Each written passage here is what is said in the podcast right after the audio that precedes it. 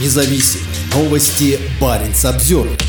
Москва обвиняет Финляндию и Запад в проблемах на границе. По словам представителя Кремля, поток мигрантов из России в Финляндию, возможно, подогревается коллективным Западом. Официальный представитель МИД России Мария Захарова прокомментировала ситуацию на финляндско-российской границе на брифинге в пятницу. 415 случаев зафиксировано на юго-восточных пропускных пунктах, на тех погранпереходах, о закрытии которых финны заявили в первую очередь. Как видите, ни о каком неконтролируемом потоке мигрантов с российской территории речи не идет, сказала Захарова. Она добавила, что ситуация на финляндской границе является признаком двойных стандартов или их отсутствия. Захарова далее заявила о возможности того, что это коллективный Запад поощряет просителей убежища покидать Россию и отправляться в Финляндию. Она также отметила, что мигранты представляют третьи страны, такие как Сомали, Сирия и Йемен.